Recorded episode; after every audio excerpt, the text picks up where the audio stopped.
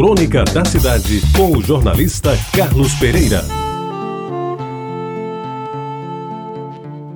Amigos ouvintes da Tabajara, eu já lhes disse aqui, vou repetir: cada cidade tem hábitos e tradições que se acumulam ao longo do tempo e terminam por formar a memória do lugar. Assim acontece com João Pessoa, a nossa bela capital, que cultivou através de décadas que vão se perdendo no tempo alguns padrões sociais, culturais e até comportamentais que marcaram sua vida em épocas outras, fazendo-a merecedora de afetuosas mensagens de amor, escrita aqui e alhures, por poetas embevecidos com a cidade jardim. O footing em volta da lagoa nas tardes de domingo era imperdível. Os rapazes que trajavam roupa de linho branco S120 se postavam junto aos bancos onde aguardavam ansiosos a volta da moça loura de olhos azuis, vestido de tafetá e saia godê, em busca da retribuição ao gesto de atenção antes repetido sem sucesso. E o vai-vem incessante só terminava com a chegada da noite, quando os compromissos com a retreta da Praça João Pessoa se sobrepunham a qualquer um outro. E na hora da retreta, amigos ouvintes, a praça se enchia de gente.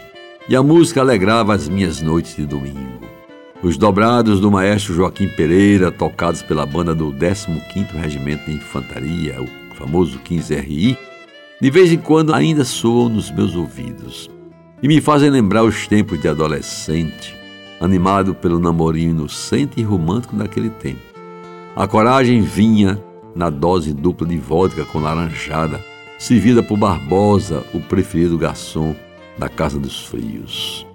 O terminar da retreta era uma apoteose, digna do final de noite de domingo.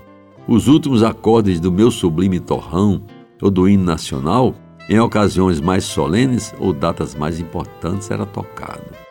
Todos se encaminhavam para o pavilhão do chá, onde se deixavam ficar junto às jovens da sociedade no bate-papo descontraído, quase sempre em redor de uma mesa, em que a pedida predileta, vejam bem, era o inesquecível sorvete de ameixa, o melhor da cidade na opinião dos frequentadores.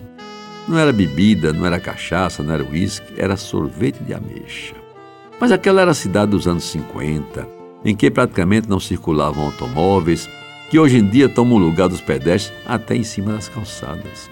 Nos trilhos corriam os bondes de saudosa memória, que nos levavam tanto para Tambaú como para a Cruz das Armas passando invariavelmente pelo ponto de 100 réis, o que nos permitiam utilizar um novo tipo de moeda, aceita por todos sem constrangimento, o velho passe de bonde, que era uma unidade dimensional largamente aplicada na década.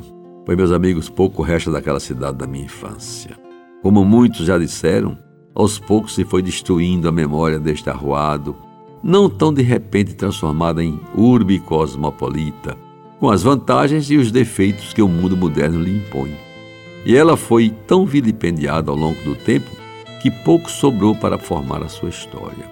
O que era, foi e sempre será bonito, ainda que velho seja, vai dando lugar a modernismos discutíveis, coisas mal arranjadas e até criações de gosto muito duvidoso.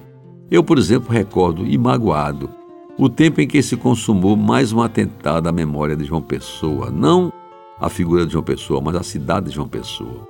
Foi nos idos de 70. Contra a opinião dos defensores do patrimônio histórico, mas ainda naquela época não havia os promotores que mantinham a vigilância como curadores da cidade, o prefeito da ocasião retirou da Duque de Caxias os postes estilo Belle Époque. Verdadeiras obras de arte fundidas por mãos de artistas que iluminavam as frentes dos casarões assobradados, imponentes e belos. O sacrifício daqueles postes, amigos ouvintes, que sustentavam os lampiões de gás que um dia iluminaram pela primeira vez a Rua Direita, que era o nome da Duque de Caxias, foi mais um golpe mortal na memória da cidade, de cuja história lembro com saudade. A retreta da Praça João Pessoa e do inesquecível sorvete de ameixa do velho pavilhão de chá. Você ouviu Crônica da Cidade com o jornalista Carlos Pereira.